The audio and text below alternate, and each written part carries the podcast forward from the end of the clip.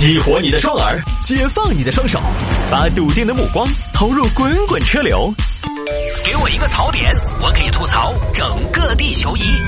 微言大义，换种方式纵横网络江湖。来来来来来，欢迎各位来到今天的微言大义，要继续跟您分享网络上一些热门的、有意思的小新闻。呃，下了节目之后呢，也欢迎各位来跟我进行交流和互动。咱们这儿有一个点对点的联络沟通的方式，就是我的个人微信号，拼音的谢探，数字的幺三，拼音的谢探，数字的幺三，加为好友来跟我留言就可以了。大家可以把这个微信号加起来。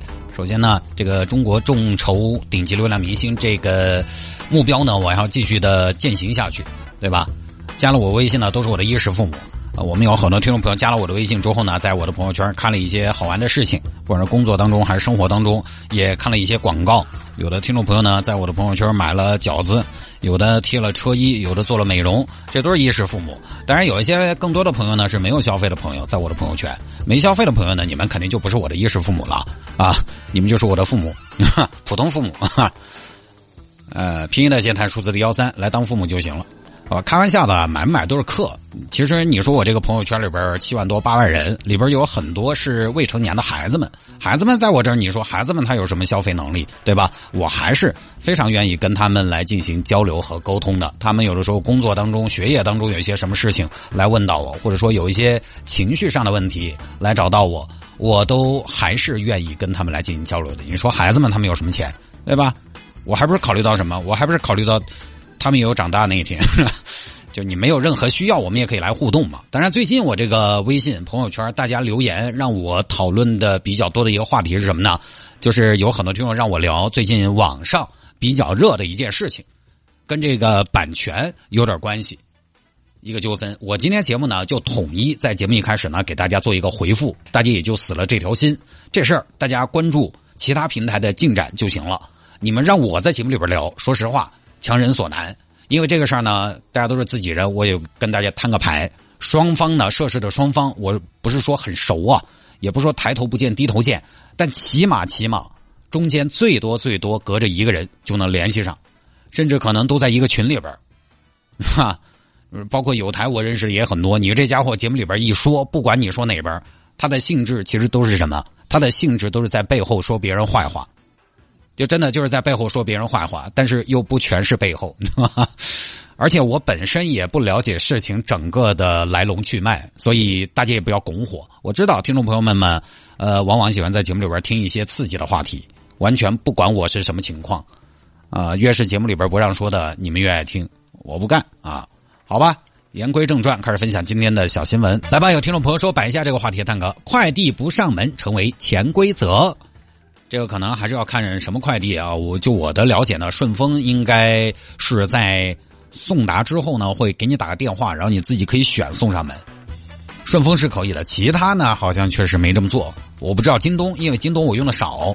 就这样一个话题啊，快递不上门成为潜规则。那你要说其他的快递公司他不送上门呢？呃，我也不是帮快递公司说话，但是呢，有一句说一句啊，快递上门，它可能就不是现在这个价格。快递费上涨了，各位你干不干？你可千万不要说干啊！举个例子，外卖他就要送上门，但是外卖小哥他送上门，他一单有三四块、四五块左右的费用嘛，他有收益嘛。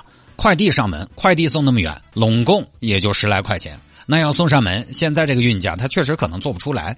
你想嘛，之前有个数据是，快递员派送一单收益一块二，这个还是比较高了。一块二，平均每人每天送三百多件。你如果要送上门，那这个就很具体了。送上门一天送三百个件，一个件上门送打平均三分钟嘛，这坐下来一天都需要不停的坐十五个小时才能送够三百个，那没办法，只能少送，少送量减少，那最后怎么办？快递小哥的待遇不能少，那就得提高单价。这样的话呢，你要保保证快递小哥的收入一个月能有几大千万把块钱，那你只能把单价提高。当然，有朋友可能要说，快递小哥的钱应该是快递公司的事情，关我们什么事？其实最后这个事儿啊，他也还是羊毛出在羊身上。你想嘛，那个现在网上好多东西几块钱的东西都要包邮的，他这个快递费能给多少？快递公司他也没那么容易。这种体量的企业，那一不小心就是亏损。它便宜的吗？那确实顺丰就可以要求送货上门。我们家附近那个菜鸟驿站，现在你好像也可以预约送货上门，只是呢，它的及时性。要差很多。送货上门呢，基本上是要到了菜鸟驿站的第二天才能给你派送。你说以前快递都送到家里边，送到小区门口物业。我其实自从有了这个快递之后，大量的网购之后，我从来没有遇到送货上门的快递。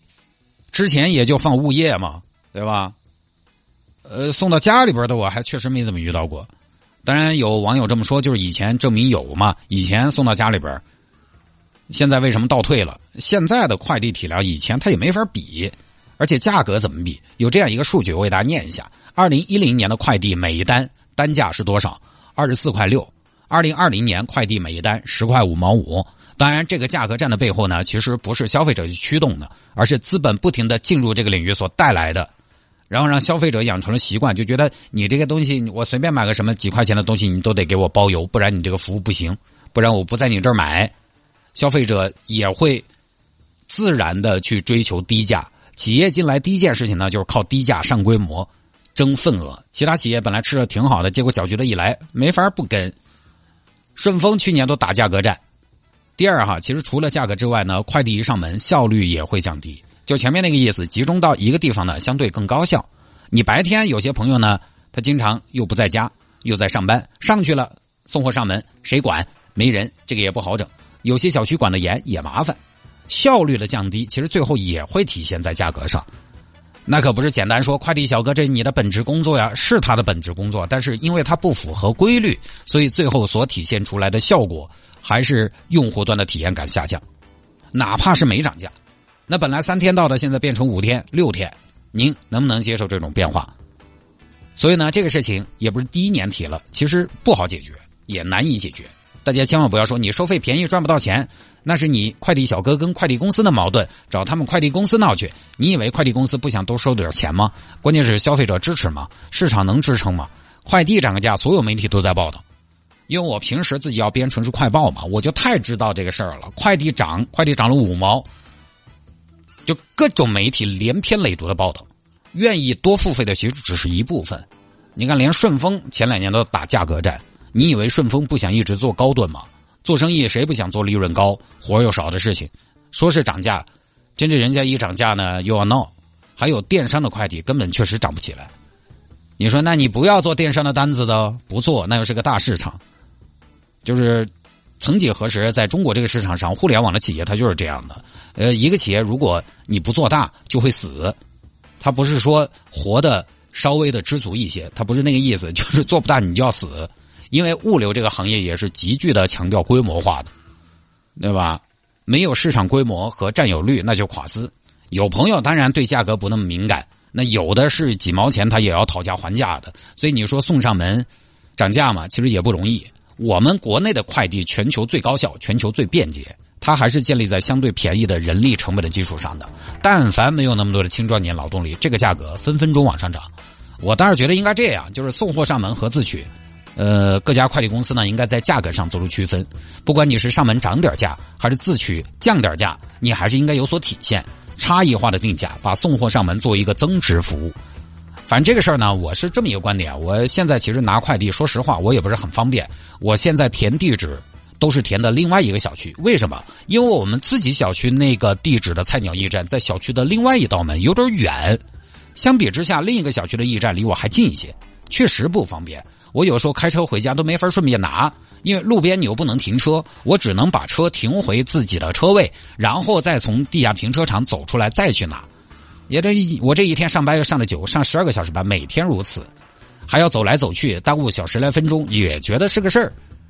但是呢，驿站自取确实又相对来讲比较高效的方式。你想嘛，驿站就相当于是个集散地，最后几百米距离大家自己去取，和挨着送，那这个效率确实差很多。我跟大兴二零二零年去给听众送海鲜水饺，当时为什么送呢？是因为我们那个时候海鲜水饺没有用顺丰，宅急送，大成都范围有很多地方送不到，因为它相对慢。而水饺这个东西呢，它对时效性要求非常高。我们当时青白江、彭州这些听众朋友呢，他买不了，他有意见，我们就说开车给听众送去了一次彭州，是不是彭州？我忘了啊，还是崇州啊？当时的办法就是呢，我们不挨着送。挨着送送一上午，最多送四五人不得了了，因为你到了送了还要合影之类的，东一下西一下。我们最后就是什么呢？把听众约在火锅店，请大家吃顿火锅，顺便大家把饺子各自拿走。哎，麻烦大家一步过来赴个约，我们开车过来，你们也不要在屋头闻起当老太爷。这样一方面呢，也是听众见面；一方面呢，效率其实也更高啊。当然，这个成本呢是不计成本的啊，就是，现实不可以这么操作。所以呢，我觉得对于现在的快递来说呢，送货上门并不是最主要急需解决的事情，因为它也不太好解决。说了这么多年，它没解决了。当务之急可能还是解决一下，比如说很多朋友遇到的快递到了不通知。通知了又说不清楚这些问题。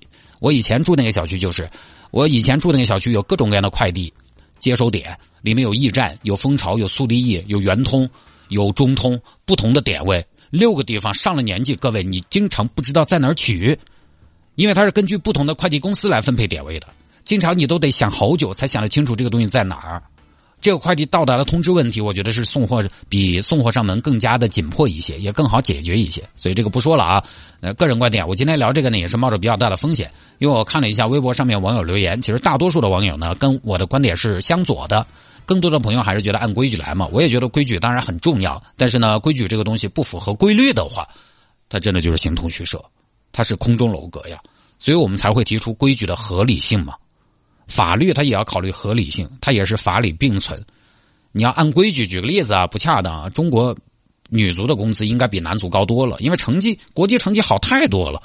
但是男足他就是比女足的收入高，这又是规律。你要规矩上呢，可以适当的平衡倾斜，你可以不放任，但是也改变不了规律。就跟以前大家呼吁外外卖小哥的待遇和福利一样，规矩会让他们的福利稍微好一些。让他们的诉求被看到，但是最终的改变还不是看这个工作的替代性，还不是看这个岗位的门槛，还不是看这个岗位的供求关系。举例说，一个谁都可以干的工作，他待遇在社会上他再辛苦，各位一个残酷的现实，一个谁都可以干的工作，他再辛苦，他收入上比较起来确实不会特别可观。你就这个工作，本科生也可以做，小学生也可以做，他没有门槛。就举个例子吧，你说现在出租车师傅，出租车师傅现在收入可能七八千，就算还不错。我不知道啊，应该跟网约车也差不了太多。你说现在的出租车师傅跟三十年前的出租车师傅比，待遇他就是不一样，因为现在人人都会开车。三十年前出租车师傅什么什么待遇？我之前看过一篇人物记录，上海的一个老的出租车师傅，他九十年代上世纪九十年代在上海开出租车。他九二年一个月可以挣多少？九二年在上海，他一个月挣五千。他九四年花四千八装座机，花七千二买空调。